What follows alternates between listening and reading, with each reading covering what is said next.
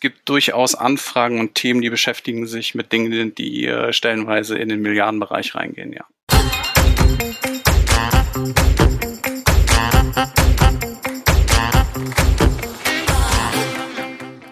Herzlich willkommen zu einer neuen Folge Schwungmasse. Ich bin Katharina und ich freue mich auf das heutige Thema, denn ich werde mit meinem Gast über Geld reden. Und jetzt wirst du sagen, Geld, das ist ja Standard hier im Podcast. Nein, wir werden über viel Geld reden und über Menschen, die auch viel Geld haben. Äh, wir haben das Ganze so ein bisschen unter den Titel gestellt, wie investieren dann eigentlich so die Superreichen? Und ich habe mir dafür heute einen Kollegen an die Hand genommen, der sich damit auskennt, denn er hat regelmäßig mit solchen Menschen, mit den Familien auch zu tun und den Themen und kann, ich hoffe da zumindest, dass ich ihm heute ein paar Insights entlocken kann. Denn in meiner Leitung ist mein Kollege Stefan. Er ist der Bereichsleiter Private Investors and Family Offices. Hallo Stefan, schön, dass du heute da bist. Hallo Katharina, freue mich auch. Stefan, zu, äh, zum Einstieg die Frage an dich. Was war bisher die größte Summe Geld, mit der du bisher zu tun hattest? Kannst du dich daran erinnern? Mm, es gibt durchaus Anfragen und Themen, die beschäftigen sich mit Dingen, die äh, stellenweise in den Milliardenbereich reingehen, ja. Okay, also sehr, sehr viele Nullen und ich bin mir sicher, dass ich selber für mich noch nie so viele Nullen auf einen Zettel geschrieben habe. Ähm, jetzt nochmal so ein bisschen, um, um unsere Hörerinnen und Hörer abzuholen. Magst du mal erzählen, was ist denn eigentlich ein Family Office und was ist der Bereich Private Investors? Also was machst du? Ja, sehr gerne.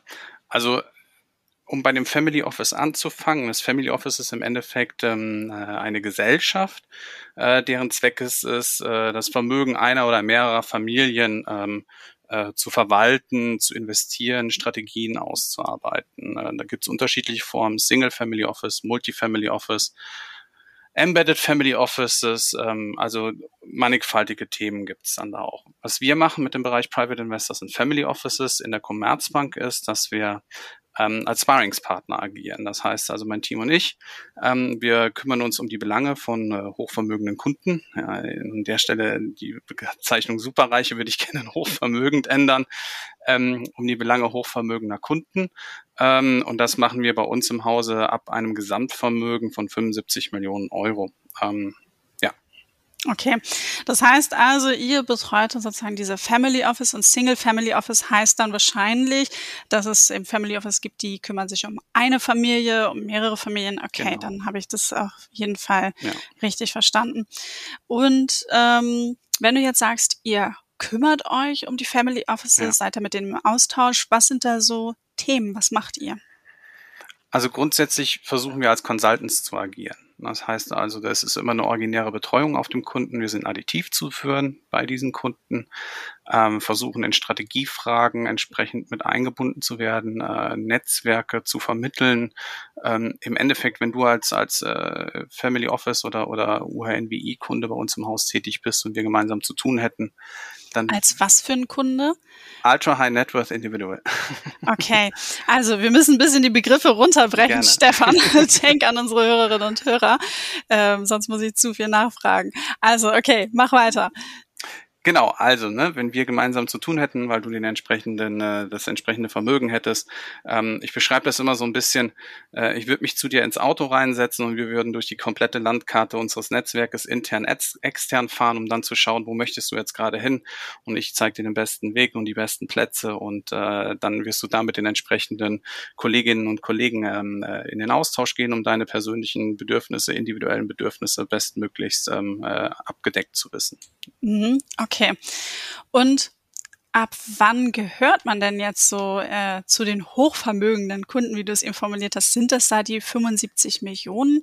Äh, ist das die Grenze? Oder wo sagt man gerade vielleicht, wenn wir mal den Blick auf Deutschland werfen, ab wann gilt man in Deutschland dann so als hochvermögend und vielleicht auch sehr reich? Also insgesamt gibt es eine internationale Abgrenzung, die sich an US-Dollar bemisst. Äh, das ist dann in den Ländern unterschiedlich. Eine genaue Literatur, der eine sagt, bei 30 Millionen fängt das äh, äh, Ultra High Net Worth Individual Segment an. Der andere sagt ab 50 Millionen. Ich mache immer gerne die Aufteilung von einer bis 50 Millionen US-Dollar ähm, äh, bist du ein sogenannter Vermögender und äh, alles, was darüber hinaus ist, ist dann hochvermögender Kunde. Mhm.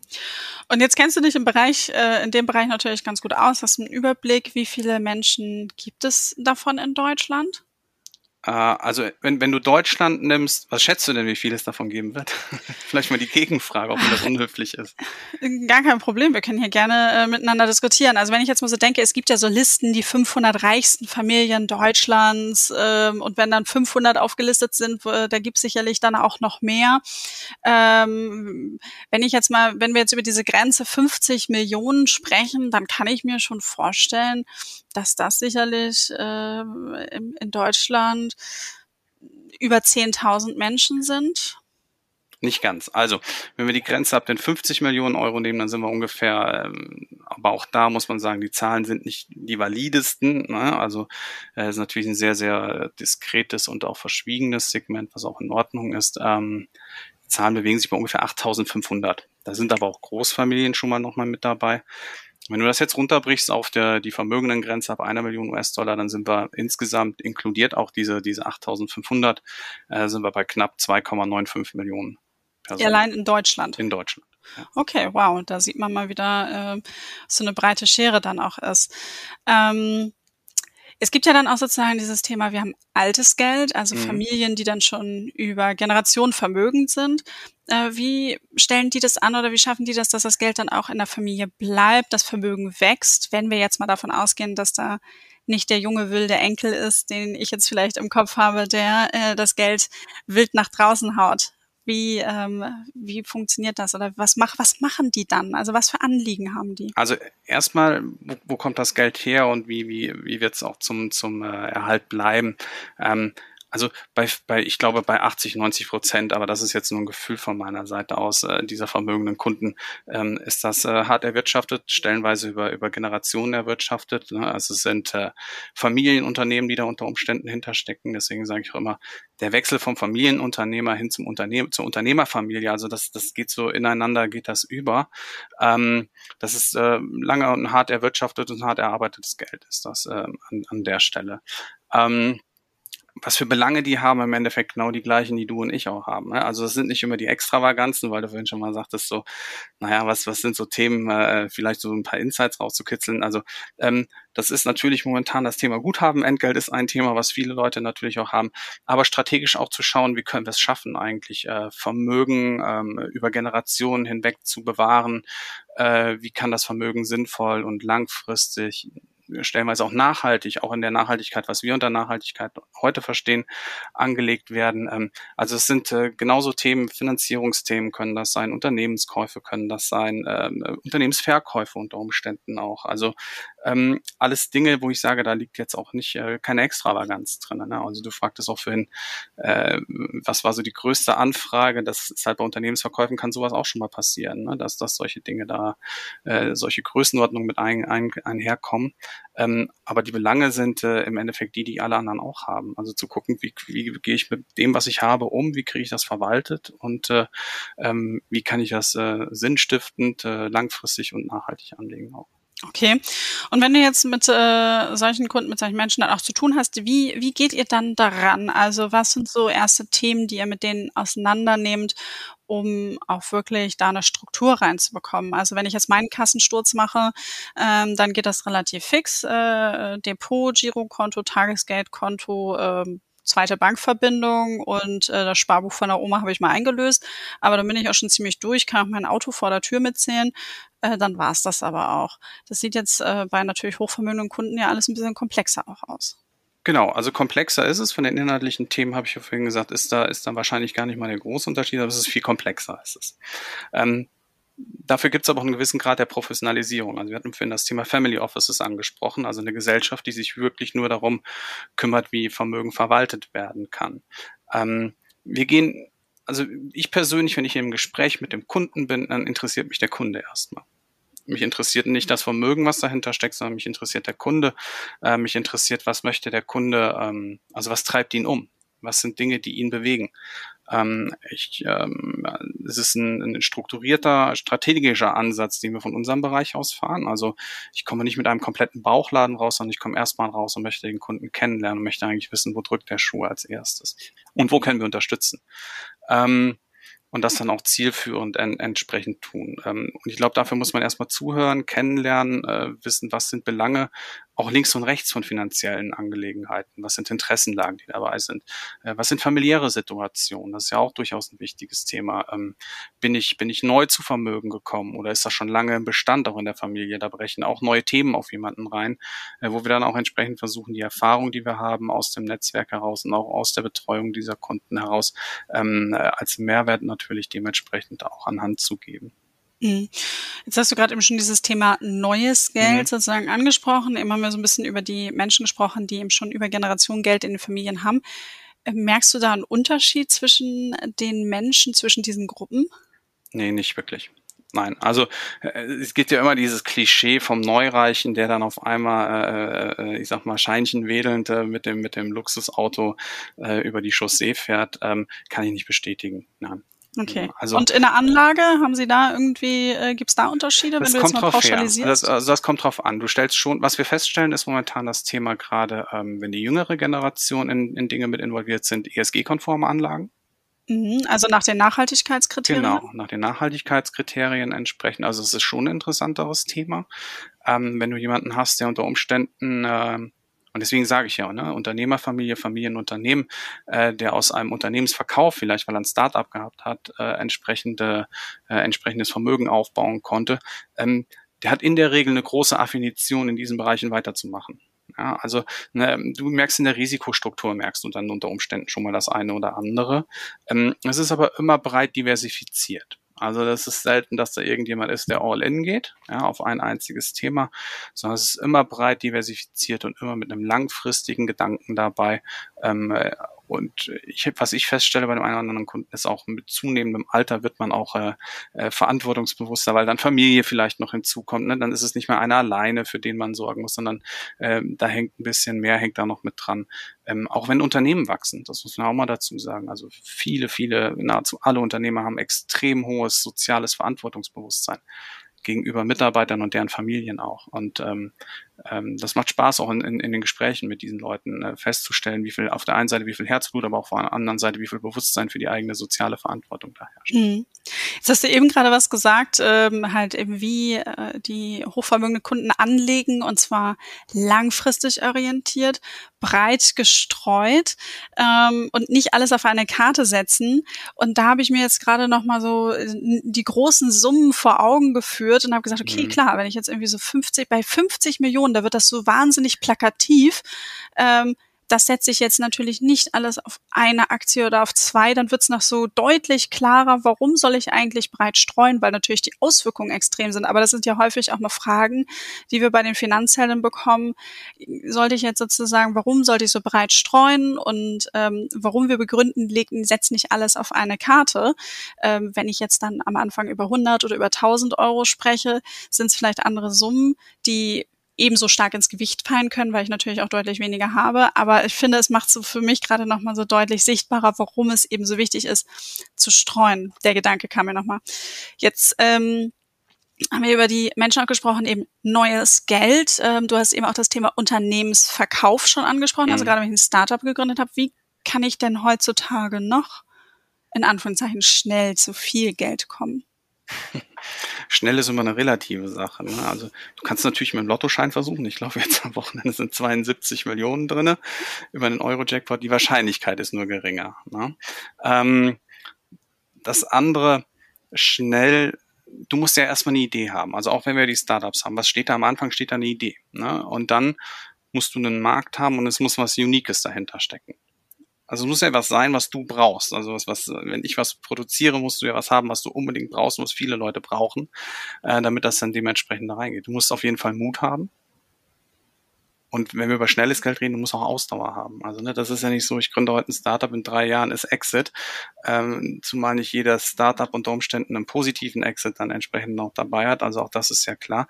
Ähm, du gehst ja in ein Wagnis hinein. Also ein unternehmerisches Risiko, was du trägst als Unternehmer. Und äh, ähm, wenn du da eine unique, unique Idee hast und wenn das dann passt, dann äh, da gehört auch noch eine Menge Glück dazu und der richtige Moment dann vielleicht auch einfach. Ich höre aus deiner Antwort, äh, die Kunden, die durch Zufall ähm, mal ein paar Millionen auf einmal zusammenbekommen haben, die gibt es anscheinend eher nicht, sondern es steckt viel Arbeit, Fleiß, Ausdauer dahinter. Und das ist vielleicht auch so ein bisschen so ein Märchen ist von äh, ich habe meine Idee, gründ schnell was und ähm, bin danach äh, sehr vermögend. Glaubst Ja, also Glück und Zufall gehört sicherlich mit dazu, aber was man nie vergessen darf, da ist ein harter, harter Weg dahinter. Also sind sicherlich auch viele Fragen dahinter, die sich auch jeder Gründer nochmal stellt, mache ich das Richtige jetzt, äh, was tue ich hier? Und sicherlich wo auch mal Momente kommen, wo man sagt, um Gottes Willen, warum habe ich mir das angetan? Hm. Ja, also ähm, das ist halt Unternehmertum. Und äh, ich glaube, das ist die Möglichkeit, äh, wenn du fragst, wie du am schnellsten zu Geld kommst, ist es einfach eine gute Idee zu haben, unternehmerisches Wagnis einzugehen äh, und dann äh, zu gucken, äh, wenn die so unique ist, das dementsprechend halt voranzutreiben. Dann könnte das passieren, ja. Was glaubst du, ist der soziale Aufstieg heutzutage schwieriger geworden als früher oder eher andersrum? Hm, das weiß ich nicht. Ich glaube, es ist auch schwer zu pauschalisieren. Ja, also das, das äh, hängt immer damit zusammen, wie, ähm, äh, wie ist man selber, also wo sind die Wurzeln, wo kommt man her, wie gibt man sich selber, aber da würde ich keine pauschale Aussage zu tätigen, ob das schwieriger oder einfacher geworden ist, dieser soziale mhm. Aufstieg. Ich glaube, beides ist mit harter Arbeit verbunden, auf jeden Fall. Und dann ähm, sollte das funktionieren irgendwann egal, also es müssen jetzt nicht eine Milliarde sein, ja. Also erfolgreich kann man ja auch sein, wenn man weniger dann dementsprechend daraus geholt hat. Aber es ist ja trotzdem Erfolg. Also wir dürfen jetzt nicht hier äh, die, die, äh, den Blick auch äh, aufgrund der Dimension, äh, Dimension für, für äh, die kleineren Themen dahingehend auch sehen. Also die Frage ist, wann ist es ein Erfolg? Ja, ich sag mal, darunter habe ich ja heute, da habe ich ja die Folge schon mal, glaube ich, gut eingeleitet. Wir sprechen heute wirklich über viel Geld. Wir sprechen ja. über die Ausnahmefälle, äh, Minderheit. Das, das haben wir in Zahlen ein bisschen eingegrenzt. Und äh, gerade das Thema Erfolg, was du ansprichst, das ist ja dann am Ende, was ich persönlich für mich äh, definiere. Da gibt's übrigens für liebe Zuhörerinnen und Zuhörer auf unserer Seite www.finanz-helden.de-bildung ähm, eine Fokusseite, wo wir uns mit dem Thema Invest in dich selbst ähm, auseinandergesetzt haben also wenn das Thema für dich spannend ist, schau da doch auch nochmal vorbei. Da geht es nämlich auch um Themen, die zum persönlichen Erfolg beitragen oder auch Methoden, wie du für dich den persönlichen Erfolg auch definieren kannst. Ähm, Stefan, jetzt würde ich so gerne mal von dir erfahren, was ist denn zum Beispiel so die verrückteste Investition, von der du je gehört hast oder mit der ein Kunde oder eine Kundin auch an dich herangetreten ist? Ich weiß, du kannst natürlich keine Namen und Details verraten, aber ich versuche dir so ja, viel rauszukitzeln, wie es geht. Das Thema mit den Details ist ja schon das, also ne, wenn du das an, nach dem Verrücktesten fragst, dann bist du ja mit dem Detail unter Umständen so weit unique schon, äh, dass man Rückschlüsse ziehen könnte. Deswegen sehen wir das nach, dass ich da auf die Details äh, qua Defin äh, Diskretion, die wir natürlich haben, gerade, äh, weil das auch das höchste Gut ist, was wir haben ähm, das muss man auch dazu sagen, ähm, nicht so tief drauf eingehen kann. Ich möchte trotzdem, das, das sind ja unterschiedliche Dinge. Ne? Also das geht manchmal von, von äh, wirklich physischer Einlagerung vom Bargeld, also wo man ausrechnet, wie viel und wie groß ist eine Palette mit entsprechender Scheingröße und wie teuer wird das dann beim Einlagern. Ne? Also das, das kann ein Thema sein. Aber Stefan, ähm, wo lagere ich denn sowas ein? Mache ich das einfach verdeckt als äh, äh, nein, nein, nein, nein, verdeckt als du, irgendwie nein, so Umzugskarton nein, irgendwo, äh, damit es nee, nicht auffällt? da gibt's, da gibt's Unternehmen, für die das extra machen. Okay. Also was das, Neues gelernt, wusste ne, ich Also sowas, sowas kann man rausfinden. Also das, das sind so Dinge. Das sind, ähm, wenn du fragst nach der, nach dem Verrücktheitsgrad der, der Investition, ähm, ich tue mich schwer mit dem, mit dem Punkt, was für uns vielleicht verrückt ist, ist für jemand anderen, aber was, weil es eine Leidenschaft ist. Ja, also ähm, äh, wenn du ein Instrument spielst, äh, wenn du Gitarre spielst und dir eine schöne, teure Gitarre holst, dann wird vielleicht auch jemand sagen, oh mein Gott, du bist verrückt, weil du dir eine teure Gitarre holst. Aber für dich ist das vielleicht eine Leidenschaft, eine Passion. Ähm, und deswegen wirst du diesen Grad der Verrücktheit gar nicht so wahrnehmen. Das sind aber äh, Sammlerthemen können das sein. Das können mal Oldtimer sein. Äh, vielleicht auch mal ein Weinberg kann das sein. Das, das sind, das sind solche Dinge, ähm, die man da hat. Das kann auch mal vielleicht im ersten Moment eine verrückte Geschäftsidee sein, in die man hinein investiert. Ja, aber ähm, das ist das, was ich vorhin auch bezeichnet hatte mit diesem unternehmerischen Wagnis, äh, was, was du da halt eingehst. Ähm, also da gibt's äh, mannigfaltige, mannigfaltige Dinge, aber es ist jetzt nicht so, dass wir jeden Tag mit in Anführungszeichen verrückten Dingen konfrontiert sind, äh, sondern wie ich schon sagte, das sind äh, Alltagesthemen, wie finanziere ich äh, Dinge, wie äh, kann ich anlegen sinnvoll, welche Anlagemöglichkeiten haben, habe ich, gibt's Opportunitäten im Bereich unternehmerische Beteiligung? Ähm, und halt auch emotionale Dinge, wie äh, Thema Nachfolgeregelung ähm, oder was muss ich beachten, wenn ich neu zu Vermögen gekommen bin. Ne? Also äh, wie, wie kann ich jetzt auch äh, leibliches Wohl für mich und auch für meine Angehörigen, für meine Lieben, also wie kann ich das auch äh, sichern unter Umständen? Das sind ja auf einmal komplett neue Fragen, mit denen man sich dann auseinandersetzen muss. Mhm. Wenn du jetzt über das Thema Nachfolge sprichst, äh, und wir sprechen jetzt ja dann auch über vermögende Familien, sitzt ihr dann teilweise auch wirklich mit, den, mit der ganzen Familie am Tisch und äh, besprecht die Situation und wie führt ihr vielleicht auch Jüngere an dieses Finanzwissen ran? Also auf der einen Seite mhm. sind natürlich ähm, viele Themen, die finanziell auf dem Tisch sind, aber auf der anderen Seite muss ja auch irgendwie ein Grundwissen dann auch herrschen. Wie, wie ja. äh, seid ihr da auch mit involviert oder treiben das die Familien äh, und Personen dann auch selber für sich voran? Also auch mit involviert, ja. Natürlich macht sich die Familie immer selber auch Gedanken darüber, entsprechend auch der Prinzipal. Ähm, Familiengebilde werden komplexer. Das äh, ist einfach so. Die Familien werden alle größer. Es gab, äh, es gibt keine externen Einflüsse, die dazu führen, dass eine Familie unter Umständen in sich im Kleineren bleibt, äh, sondern, sondern die Familiengebilde werden komplexer. Ähm, wir sind mit involviert, versuchen auch edukativ da irgendwo zu unterstützen, wenn Nachfrage ist und Bedarf dabei ist, wo gibt es Themen, wo können wir unterstützen. Ähm, wenn du einen großen, komplexen Familienkreis oder Gesellschafterkreis hast, dann ist es in der Regel so, dass du Sprecher aus diesem Kreise hast und mit denen unterhältst du dich, beziehungsweise dafür ist ja auch ein Family Office da. Ne? Also du unterhältst dich ja mit dem Family Officer, der ja auch äh, entsprechend äh, ähm, Angestellter sozusagen der Familie ist, um sich um solche Belange zu kümmern. Ähm, da ist dann der, der direkte Zugang zum Prinzipal, der ist dann äh, entsprechend geringer unter Umständen. Ähm, aber auch da alle Facetten. Ne? Also da, da gibt es nicht schwarz-weiß. Immer nach den jeweiligen persönlichen Belangen ausgerichtet sind wir da flexibel und, und versuchen zu unterstützen, wo der Kunde möchte und wo der Kunde Unterstützungsbedarf auch äh, benötigt. Mhm. Jetzt ist ja der Bereich, in dem ihr beratet, relativ umfangreich, weil bereit gerade eben dieses Thema Family Office und das ist ja ein sehr, sehr persönlicher Prozess und du hast es vorhin auch schon mal ein bisschen angesprochen, äh, dieses Thema Vertrauen, Diskretion. Es geht da um ganz viele intime Dinge ähm, wie schafft ihr das auch als Team, da die Basis herzustellen? Weil ich kann mir jetzt vorstellen, dass es nicht so ist, dass ihr dann bei einem neuen Kunden aufkreuzt und äh, der oder die Kundin dann gleich äh, komplett alles offenbart und sagt, okay, Stefan, äh, guck mal mhm. rein, schau mal und überleg mal, ob wir was mhm. machen können, sondern dass es ja sicherlich auch ein Prozess ist. Ist es. Das ist einer. Also deswegen ähm, äh, ist nie der Erwartungshaltung zu sagen, wir besuchen heute einen Kunden und in dem Besuch kriegen wir auch eine Unterschrift für Themen dann unter Umständen, wie du schon sagtest. Da gehört eine Menge Vertrauensbasis gehört dazu. Das Vertrauen muss sich aufbauen, stellenweise über Jahre. Äh, Kontinuität.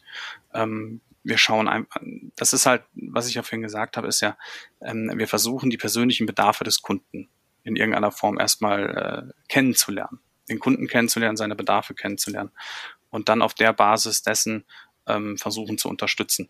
Und das dann stetig, nachhaltig, bis du dann, und das ist eigentlich dann so die, die Champions League, bis du dann wirklich das Gefühl hast, du bist so äh, im Fachjargon, sag mal, dieser Most Trusted Advisor. Ja, also das, das ist eigentlich so, so das Ziel, dahin zu kommen, um dann zu gucken, ähm, wie kann ich unterstützen, wie kann ich strategisch unterstützen. Und dann sind wir noch nicht bei Produkten, sondern sind wirklich bei der Strategie, bei den Gedanken dabei.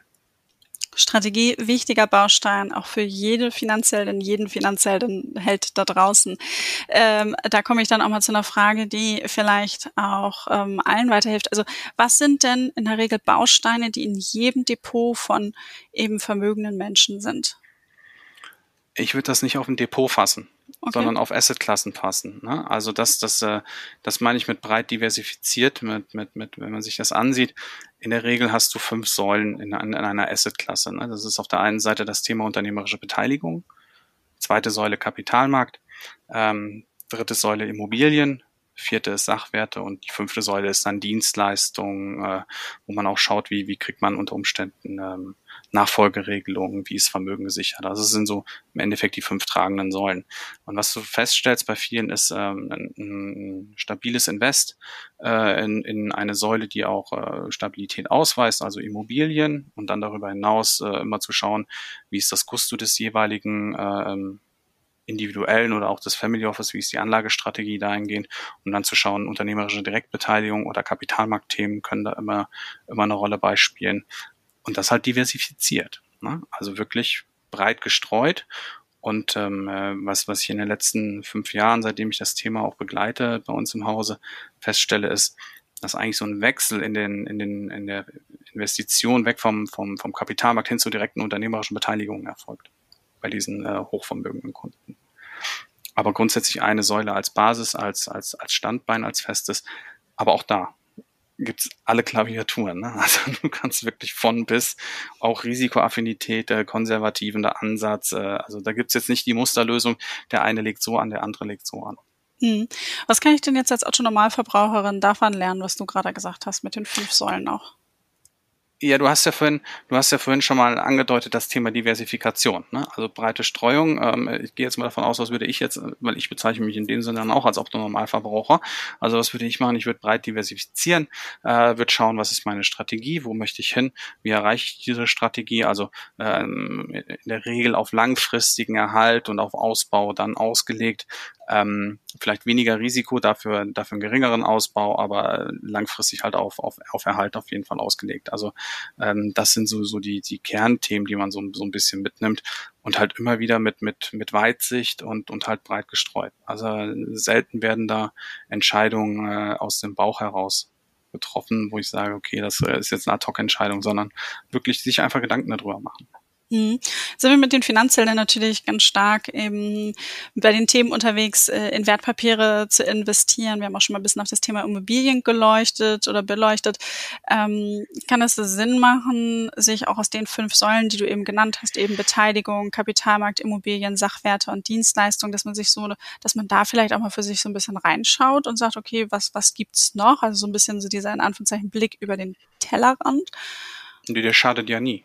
Ne? also sich mit Themen auseinanderzusetzen, die unter Umständen neu sind. Also wir haben ja auch äh, gegebenenfalls kommen neue Technologien, gegebenenfalls kommen neue Trends. Also wir hatten von das Thema ESG hatten wir ja auch. Ne? Also ein, ein, Themen, ein Themenschwerpunkt, den wir, den wir ja vor fünf oder sechs Jahren äh, sicherlich schon verzeichnet haben, aber nicht in der Intensität, wie wir das momentan haben. Ähm, und äh, ich glaube, klar, lohnt sich damit einfach mal auseinanderzusetzen und dann zu gucken, was kann ich vielleicht darüber hinaus für mich ins Kleinere transportieren. Ja. Mhm. Ihr seid auch häufig mit dem Thema Stiftung konfrontiert. Ja. Also und da stelle ich mir so ein bisschen die Frage, ist Spenden beziehungsweise auch Gutes tun für viele deiner Kundinnen und Kunden ein wichtiges Anliegen oder überhaupt ein Anliegen? Ja, absolut. absolut. Und inwiefern? Also was, wie seid ihr da so unterwegs? Was sind so also, Themen? Also zum einen hatte ich es ja vorhin schon mal gesagt, ne, viele unserer Kundinnen und Kunden sind halt Unternehmer. Das heißt also, äh, ne, ich habe mit einem, einem äh, Unternehmer entsprechend nochmal gesprochen, der sagt, dann wissen Sie, ähm, ich habe hier bei mir im Unternehmen 5000 Mitarbeiter beschäftigt, da hängen im Zweifel hängen da mehr als 20.000 Menschen hängen da dran und für die habe ich eine Verantwortung. Und äh, ich glaube, da passiert auch ganz schön viel äh, auf der Unternehmerseite des Unternehmens, ne? also da passiert viel. Dann darüber hinaus meistens eine sehr hohe soziale Verantwortung auch regionaler Natur.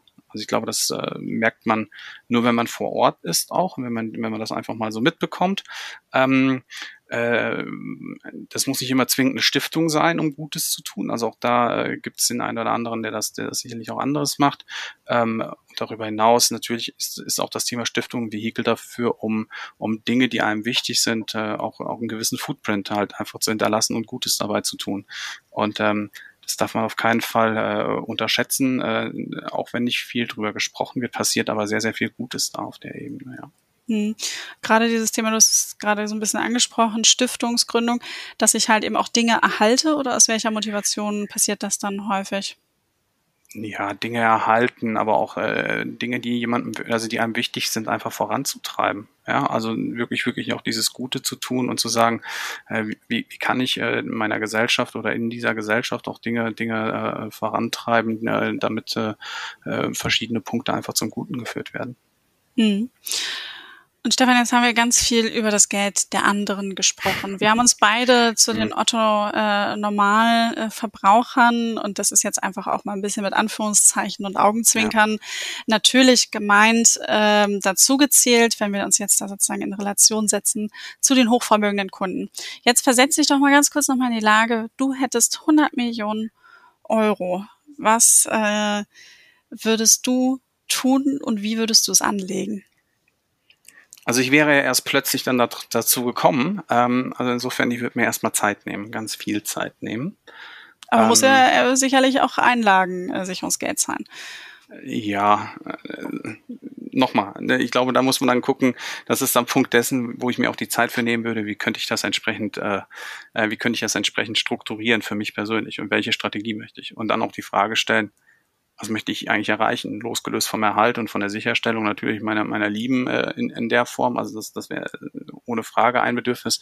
Glaube ich, kann man mit 100 Millionen Euro auch ganz viel machen, was Gutes bewirkt und einen äh, entsprechend auch äh, vollumfänglich ausfüllt. Also da hätte ich äh, die eine oder andere Idee, äh, die aber nicht spruchreif ist. Also da kann man sicherlich viel, viel Gutes auch mit tun und, und, und schauen, wo man halt auch so ein, so ein ähm, Footprint vielleicht auch einfach mal hinterlässt, damit es hinterher auch, äh, ähm, damit man vielleicht dazu beigetragen hat, dass irgendwas äh, zum Besseren wird auch. Und äh, ich glaube, das würde ich in erster Linie mal machen. Aber äh, als allererstes Zeit nehmen und dann strukturieren, Gedanken machen, ja. Okay, und Werterhalt und Gutes tun und nicht einen neuen äh, Rennflitzer oder eine Privatinsel kaufen. Also nichts jetzt an meinen Augen Verrücktes. Mm, nee, sicherlich nicht. Also ich würde mich, ich hätte jetzt keine Lust, eine Insel äh, zu kaufen, glaube ich nicht, weil äh, vielleicht äh, hängt da aber auch meine Flugangst mit dran. Also das müssen wir das die Namen wäre. Ähm, nein, ähm, alles gut. Äh, Gedanken habe ich mir auch noch nie gemacht, so wirklich, was würde ich mal, also man redet ja immer drüber, was macht man mal mit 100 Millionen, was machst du, wenn du im Lotto gewinnst? Und ich glaube immer noch, dass der erste ist, ich würde mir ganz viel Zeit nehmen. Ja. Sehr gut.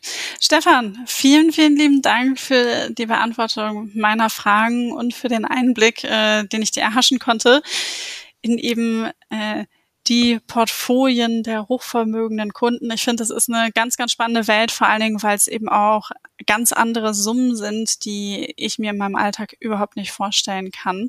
Herzlichen Dank und bis bald. Sehr gerne. Tschüss und alle gesund bleiben. Bis dann.